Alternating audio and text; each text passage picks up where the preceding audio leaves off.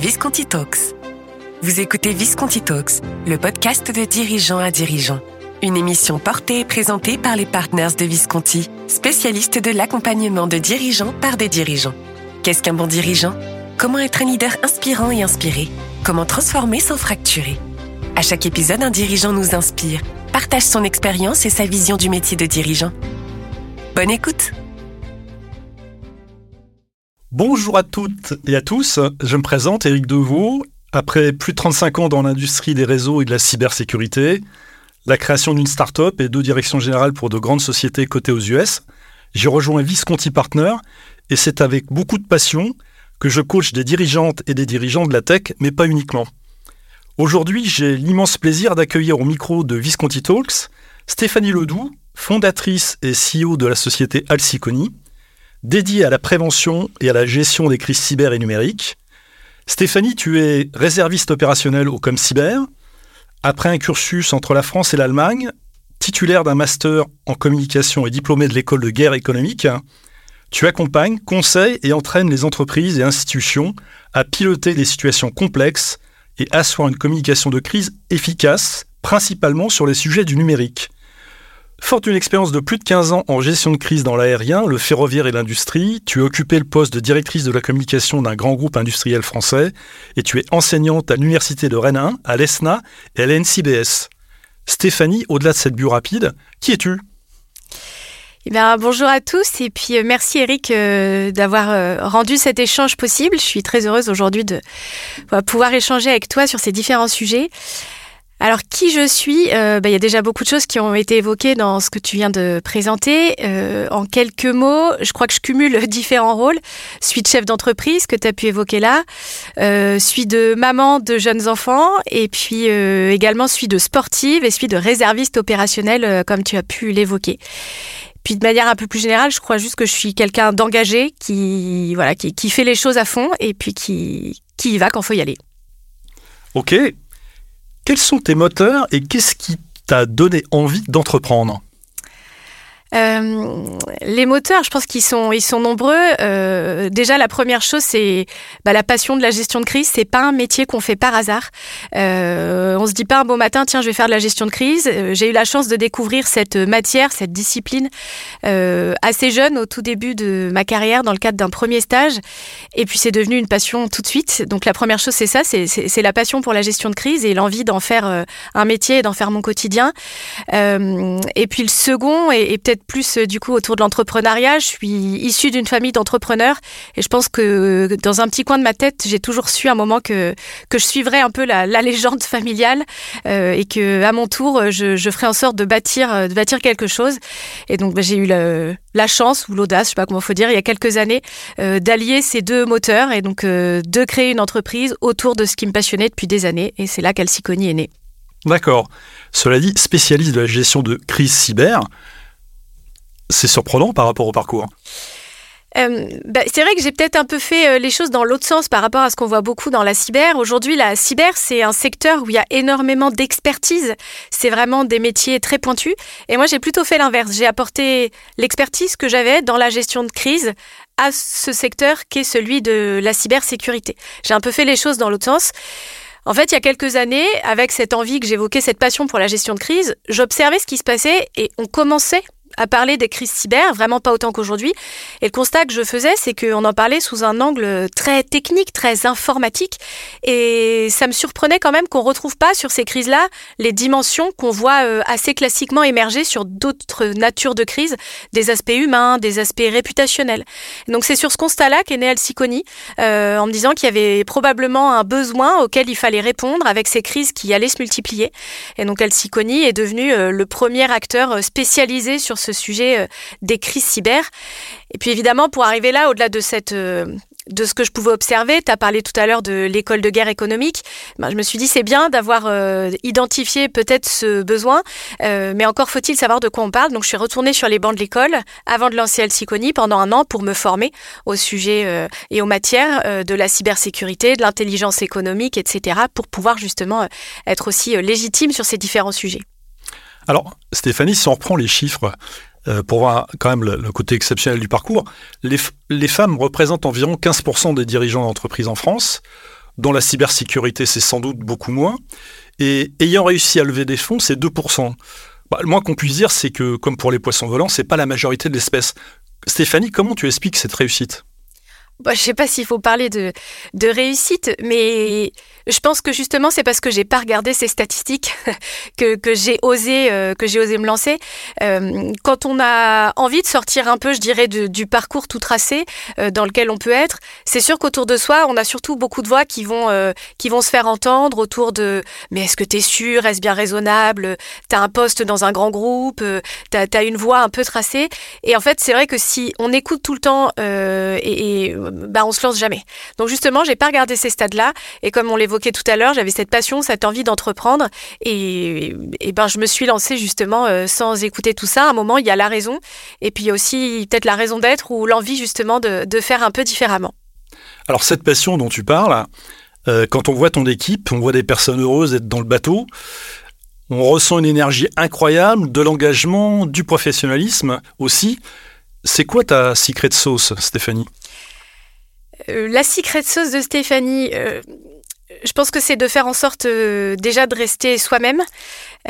si, on a envie d'avoir des personnes qui adhèrent à ce qu'on fait et qui s'y retrouvent, il faut aussi rester, rester entier, rester honnête avec soi-même, avec ses valeurs.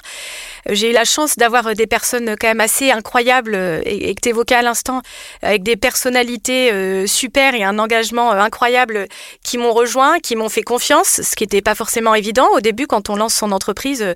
On est, assez convaincu de ce qu'on est en train de faire, mais encore faut-il que d'autres nous rejoignent dans, ce qu'on est en train d'écrire. donc il y a oui, ce fait de rester soi-même et puis bah, en fait, j'ai essayé de faire l'entreprise dans laquelle j'avais toujours eu envie de travailler. Et, et c'est ça que j'essaie de faire vivre au quotidien depuis cinq ans. Une entreprise dans laquelle euh, on est content de venir le matin, parce que je pense que c'est important. Une entreprise dans laquelle, et ça c'est vraiment quelque chose qui ressort euh, euh, de l'équipe, ben, on a le sentiment de faire quelque chose d'utile. Euh, ce qu'on fait, ça sert aux entreprises, ça sert aux organisations. Et je pense que c'est quand même l'une des, des meilleures motivations. Et puis, bah, de faire en sorte de faire vivre un, un esprit d'équipe, une bonne ambiance. On est là pour travailler, on n'est pas là pour pour s'amuser du matin au soir, mais on peut, je pense, travailler euh, avec beaucoup de sérieux tout en le faisant dans une ambiance euh, détendue et avec une confiance euh, qui s'installe entre les différents membres de l'équipe. Alors justement, pour rebondir là-dessus, pour toi, Alciconi, c'est une famille, c'est une équipe, c'est un collectif? C'est un peu détroit, mais ça dépend aussi des, des périodes euh, euh, de développement d'Alciconie euh, dont on parle. comme je l'évoquais tout à l'heure, il y a, cette confiance qui doit s'installer et qui doit demeurer, qui, doit demeurer au sein de l'équipe pour que ça fonctionne bien. Mais je pense qu'aujourd'hui, en tout cas, on est vraiment une équipe avec un objectif, un objectif commun qu'on partage et vers lequel on avance tous ensemble, parce que c'est ça aussi qui fait que demain on va réussir à, à accomplir et à aller là où on a envie d'aller. Donc effectivement c'est une équipe et on en a déjà parlé ensemble, mais tu sais ô combien euh, l'esprit d'équipe est important pour moi.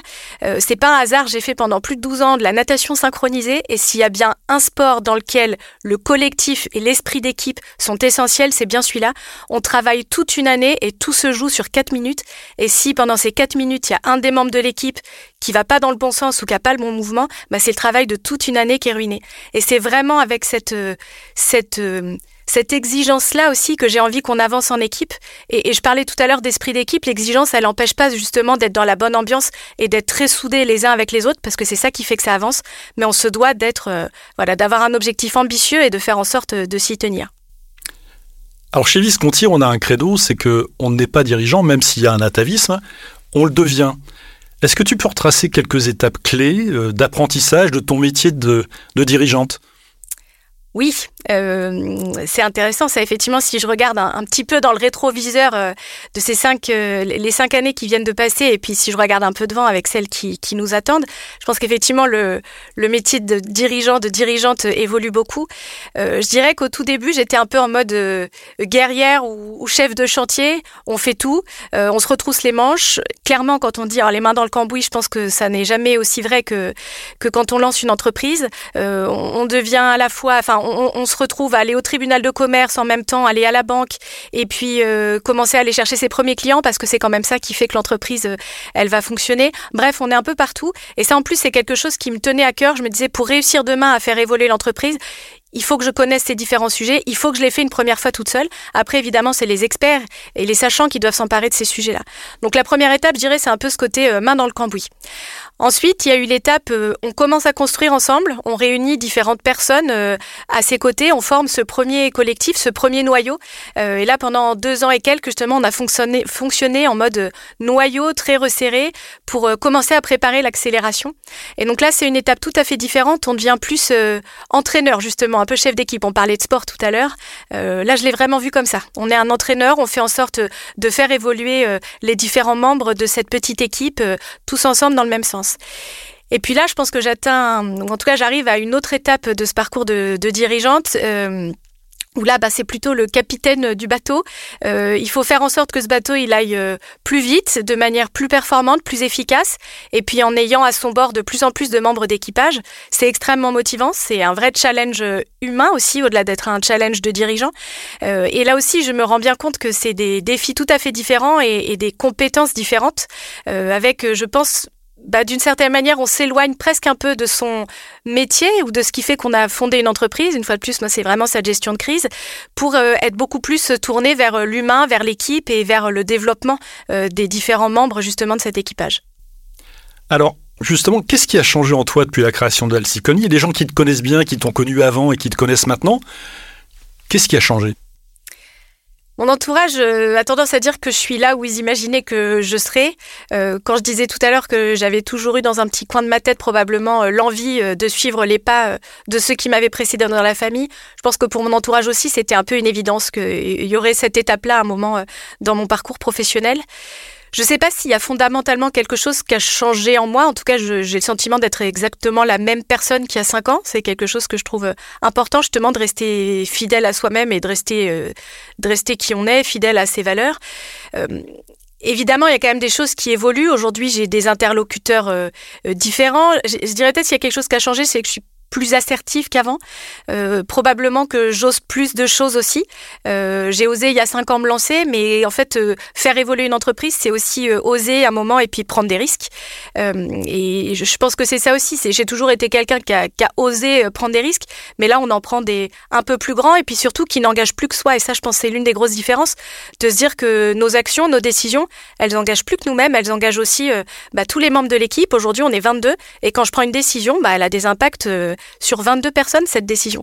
Et faut, faut, faut pas, euh, en disant ça, justement, se mettre des freins et rendre la prise de décision encore plus complexe euh, qu'elle ne peut l'être parfois. Mais je trouve que ça doit être un des critères de décision. Et ça, je pense, c'est quelque chose qui a fondamentalement euh, changé. Et puis, en même temps que ce rôle de chef d'entreprise, bah, je suis devenue maman en même temps. Et là aussi, bah, que ce soit dans la vie perso ou dans la vie pro, je me rends bien compte que les décisions, elles, elles engagent voilà, plus largement que, que ma personne. Ça, je pense, c'est l'un des changements principaux. Et maintenant, si on se projette, si tu avais une baguette magique, le rêve à 10 ans pour toi et pour Alciconi, il se concrétise comment? Le rêve à 10 ans, euh, clairement, vraiment, euh, c'est d'être une entreprise, ou en tout cas d'avoir su rester une entreprise dans laquelle euh, les collaborateurs ont toujours plaisir à venir le matin, euh, qui viennent toujours avec le sourire et, et, et, qu'on arrive surtout à, à, continuer de faire vivre cet esprit euh, d'équipe et cette bonne ambiance qui règne euh, au sein de, au, au sein de l'équipe Alciconi. Je pense qu'on y arrivera aussi si les collaborateurs continuent de trouver du sens dans ce qu'ils font. Et on se le dit régulièrement, mais on a quand même le sentiment, à notre toute petite échelle et avec beaucoup d'humilité, euh, de servir un peu le, bien commun. Enfin, ce qu'on fait, il y a, quand même euh, un intérêt. On aide des dirigeants, des entreprises, des équipes à traverser des étapes extrêmement compliquées. Euh, vivre une cyberattaque quand on est une entreprise, c'est tout sauf neutre. Et de se dire que bah, on accompagne des humains, des équipes dans ces étapes-là. On les accompagne pendant le dur, mais on les accompagne aussi après. Parce que c'est l'après qui est très difficile. Quand l'adrénaline redescend, quand euh, l'intensité de la crise redescend, et de, voilà de, pouvoir accompagner dans ces étapes-là, c'est extrêmement important. Donc ça, je pense que si on arrive toujours à faire ça dans dix ans, ce sera euh, une très bonne chose. Et puis, euh, bah, le rêve un peu plus un peu plus large, je dirais, ben, c'est que dans dix ans, on ait pu étendre aussi Alciconi à l'échelle européenne, parce qu'aujourd'hui, les enjeux, ils se jouent plus uniquement à l'échelle française, ils se jouent à l'échelle européenne. Et c'est vraiment dans cette dimension-là et avec cet objectif-là qu'on avance tous, de se dire que voilà, dans 10 ans, Alticoni est un acteur européen de la gestion de crise cyber et de la cyber-résilience. Stéphanie, le rêve à 10 ans, on en a parlé. Maintenant, le rêve pour cette année, pour être sur la trajectoire, quels sont tes enjeux? Effectivement, avant d'être dans 10 ans, on va avoir des enjeux euh, à très court terme. Ils sont nombreux. Cette année 2024, pour nous, elle est cruciale. C'est vraiment, euh, c'est vraiment l'année de la transformation, de l'accélération. En 2023, euh, on a levé des fonds, on a accéléré, on a étoffé l'équipe. Pour 2024, je dirais qu'on a trois types euh, de challenges euh, à adresser. Le, premier, ça va être euh, de continuer de faire vivre notre activité de conseil, de la développer et en parallèle de lancer une activité autour du produit parce qu'on est en train de lancer deux logiciels et ça, c'est un vrai changement dans, dans, notre mode de fonctionnement, dans notre manière d'adresser et de s'adresser au marché. Donc ça, c'est le premier, premier challenge. Le deuxième, il va être autour de l'équipe parce qu'on est passé de 10 à 22 personnes. On devrait être une trentaine en fin d'année. Et tout ça, ça s'accompagne aussi. C'est pas juste recruter des gens, faire grossir l'équipe et pouvoir annoncer des chiffres euh, euh, qui, grossissent euh, avec une croissance incroyable. C'est pas du tout ça. c'est comment on fait en sorte que ce collectif qui me tient à cœur, comme tu le sais, bah, il se développe bien. Comment on fait en sorte d'installer un management intermédiaire. On a des personnalités et des personnes incroyables et très talentueuses qui nous ont rejoints. Chacun doit trouver sa place. et donc, il faut vraiment réussir à, à insuffler tout ça et à faire en sorte que ceux qui étaient là euh, dès le début, s'y retrouvent toujours, que ceux qui nous rejoignent euh, euh, en cours de route et dans cette phase de développement intense bah, trouvent leur place aussi. et puis, il y a un troisième type d'enjeu qui est peut-être plus au niveau du dirigeant, justement. Bah, on demande tout le temps en permanence aux équipes d'évoluer. Il faut aussi, en tant que dirigeant, du coup, évoluer, comme on l'évoquait tout à l'heure, dans ce parcours de dirigeant et d'entreprise. Ben, clairement, le métier que je faisais il y a cinq ans, c'est plus du tout le même que celui que je fais aujourd'hui, celui que je vais faire en 2024 et au-delà. Donc moi aussi, je dois évoluer par rapport à tout ça. Et puis je pense que l'un des sujets les plus difficiles, euh, quand on a quand on a été dans cette phase de remonter les manches et de mettre les mains dans le cambouis, ben c'est justement de savoir aussi euh, euh, se détacher un petit peu du quotidien, rester très en proximité avec l'équipe, parce que, parce que pour moi, c'est impossible autrement. Je sais que j'ai besoin de rester très proche de l'équipe. Et en même temps, comme je l'évoquais, de laisser à chaque manager sa place. Donc, de réussir à trouver là aussi la secret sauce entre on est très en proximité, on laisse la place à chacun, on prend du recul, parce que ce qu'on attend de moi demain, c'est plus de mettre les mains dans le cambouis, c'est aussi d'emmener le bateau à son objectif et de suivre cette trajectoire à 10 ans avec un niveau d'interlocuteur euh, différent. Désormais, on a un board, on a des investisseurs. Tout ça aussi, ce sont des choses nouvelles euh, euh, qu'il faut traiter comme il faut et sur lesquelles là aussi il faut évoluer. Donc des challenges assez nombreux. En même temps, je pense que c'est ça qui fait qu'on se lève tous les matins. S'il n'y avait pas de challenge, on ferait probablement pas ce métier. Euh, donc voilà, je suis très enthousiaste à l'idée de cette année 2024 qui arrive et de faire en sorte de baliser le terrain aussi bien que possible pour que les années suivantes soient tout aussi euh, intenses et agréables. Magnifique. Stéphanie, merci infiniment pour t'être livrée en toute transparence, avec beaucoup de spontanéité. Et puis pour tes mots inspirants, euh, moi je retiens euh, rester soi-même, ne pas endosser un costume qui n'est pas le sien, euh, garder la proximité avec l'équipe, ne pas s'isoler dans un contexte de croissance, et puis incarner véritablement les valeurs de l'entreprise au quotidien. Merci infiniment Stéphanie. Merci Eric. Vous venez d'écouter Visconti Talks, le podcast pour comprendre et apprendre des autres dirigeants. Retrouvez-le en intégralité sur le site internet visconti.partners. Vous y retrouverez aussi l'ensemble des nouveautés de Visconti Partners. Nous vous donnons rendez-vous prochainement pour un nouvel épisode de Visconti Talks. Visconti Partners, Leaders Challenging Leaders.